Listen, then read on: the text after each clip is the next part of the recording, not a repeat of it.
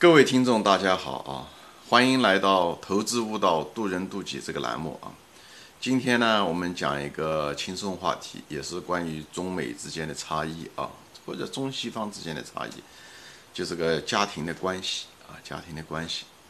咱们中国人的家庭关系的重点就是中心啊，是在孩子，是在小孩孩子啊。啊，所有的家庭，爷爷奶奶的中心也在。孩子身上，父母亲的中心也在孩子身上，所以孩子承载了我们的所有的希望，嗯，他也承载了家庭的未来的负担，所以孩子从小学习就拼命的注意他的能力的培养啊，这种补习课那种补习课，爷爷奶奶的教他这个教他那个人生的道理啊，很多东西花了很多时间啊，这也给了他很多的一些。好处能力的培养啊，呃，体验那种亲情，但同时呢，嗯，也给他无形之中也会产生，等他成年的时候，呃，长大的时候啊，呃，会有一个责任感，因为他觉得家里面人对我这么好，我要需要回报，呃，无形的很多责任感，所以在这方面的时候，他很难轻轻装上阵啊，对人生很多选择，他可能就。不敢去做一些他觉得喜欢的，但是风险相对来讲比较大的，比方创业啊，比方做一些从事一些职业，他喜欢，但是可能有一定风险的，他就不会去做，最后影响了他个人的发展，至少是意愿嘛，自由意志吧。我觉得对一个人来讲，是一个很可惜的一件事情啊，因为我们太多的用功利来思考，来决定成还是败。啊。但最后结果其实钱多钱少没有那么重要，真是你高兴，你为你曾经做出的选择而感到高兴才是最重要的。人这一辈子其实大多数的时候不会为自己做过的事情后悔，也后悔但少，更后悔，最主要的后悔是自己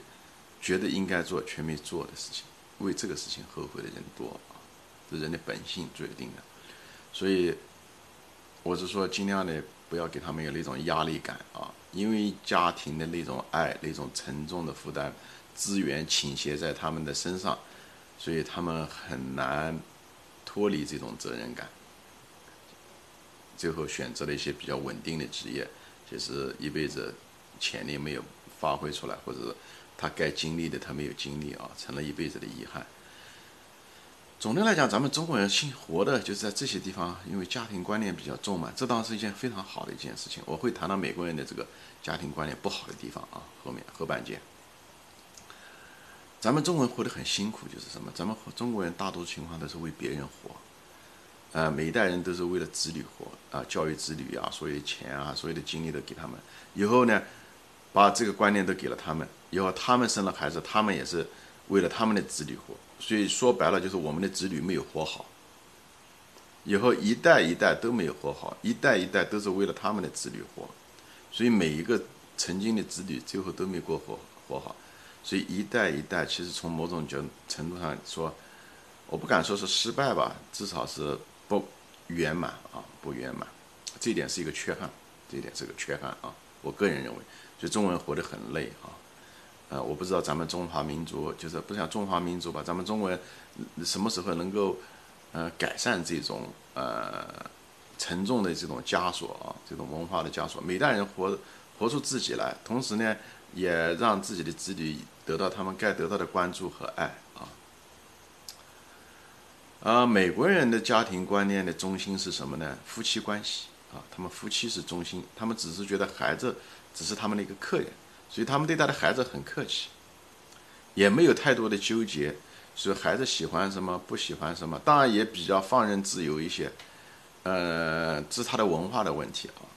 但咱们中国人比较注重，所以呢，咱们中国的孩子培养出来的之后，就是呃，基本上不会有大毛病啊，就是不会闯大祸啊，或者是没职业啊，这些东西都不会。咱咱们中国人都是比较优秀，不杰出，但是比较优秀。不知道这中文拉捏的程度怎么样，就这个意思。总的来讲都还是挺稳的。那美国的孩子呢，就是他出来的时候呢，就是各种千变百化都有，因为父母亲基本上不加以限制，他觉得孩子是他们的客人，他们只要把他弄好，十八岁以后离开就他们的事了。所以呢，他不会过于强调孩子的行为啊，或者是偏好啊这些东西，他们不会用他们的成人的观点来，来，呃，施加他们身上。一个就是文化的问题，一个可能他们也比较，呃，也其实也比较懒嘛，就是我我忙着自己的事情。所以对一个国家来讲，这就好处，因为它可以培养出各种各样各形各色的人才。所以呢，这个国家的创新力就很强，因为每个人都是自由发展嘛，像野草一样的自由发展，总有那种品种是好的品种，但大多数的人都生活不稳定，因为你只要按照自己的兴趣来，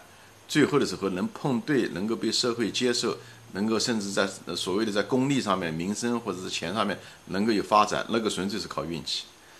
但是呢，对于社会来讲，它就像创业一样的，社会它只关心的是。有没有杰出的人才出来？至于讲哪个杰出，大多数人都不行，他并不关心这个事情啊。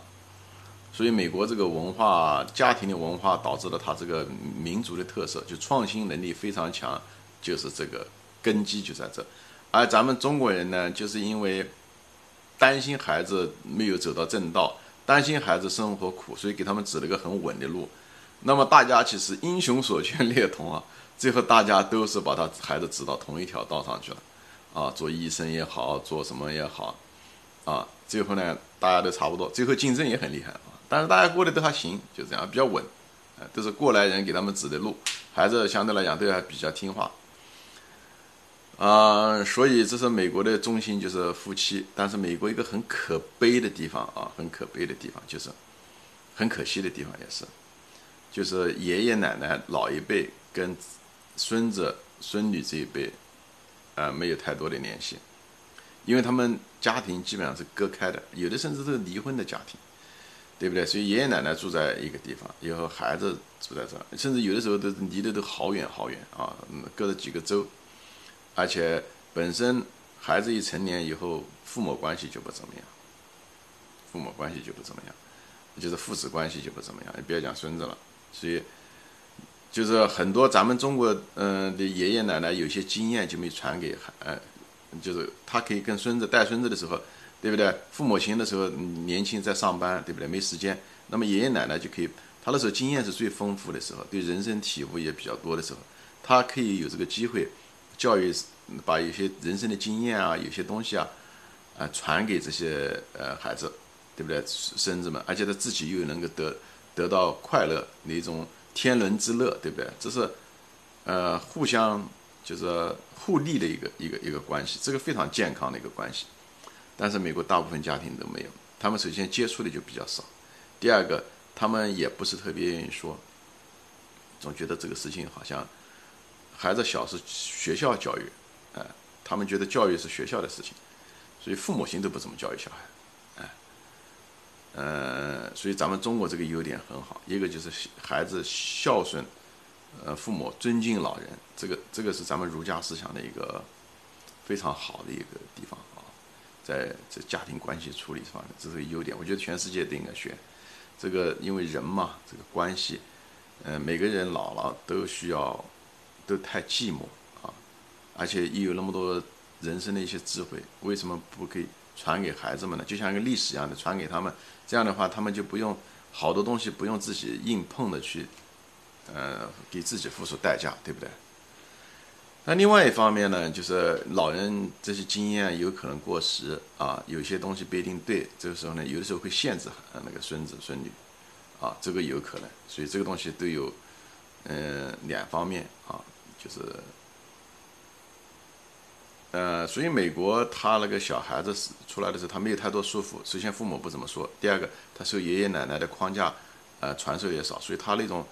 那种奇谈怪论、创新各种各样的很很多，五花八门。所以这国家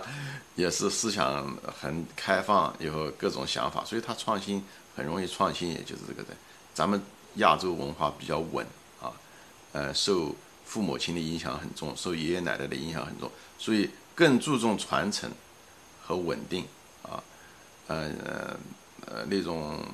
突破啊、创新啊，嗯，这方面要差一些啊。所以每个家庭结构、每个国家的文化的家庭和文化结构不一样，它最后体现在这个国家的层面，对吧？创新能力方面还有稳定方面。但是总的来讲，在美国，老人其实我认为就跟生活在地狱一样，很寂寞，真的很寂寞。子女一般不怎么管，因为他社会福利好嘛，所以也不是子女的责任啊。这一点很可惜，我觉得他们应该向咱们东方人学习。嗯，咱我也希望咱们东方不要丢掉这个优良的家庭传统啊。所以没事。给自己的父母亲打打电话，哪怕他在远方，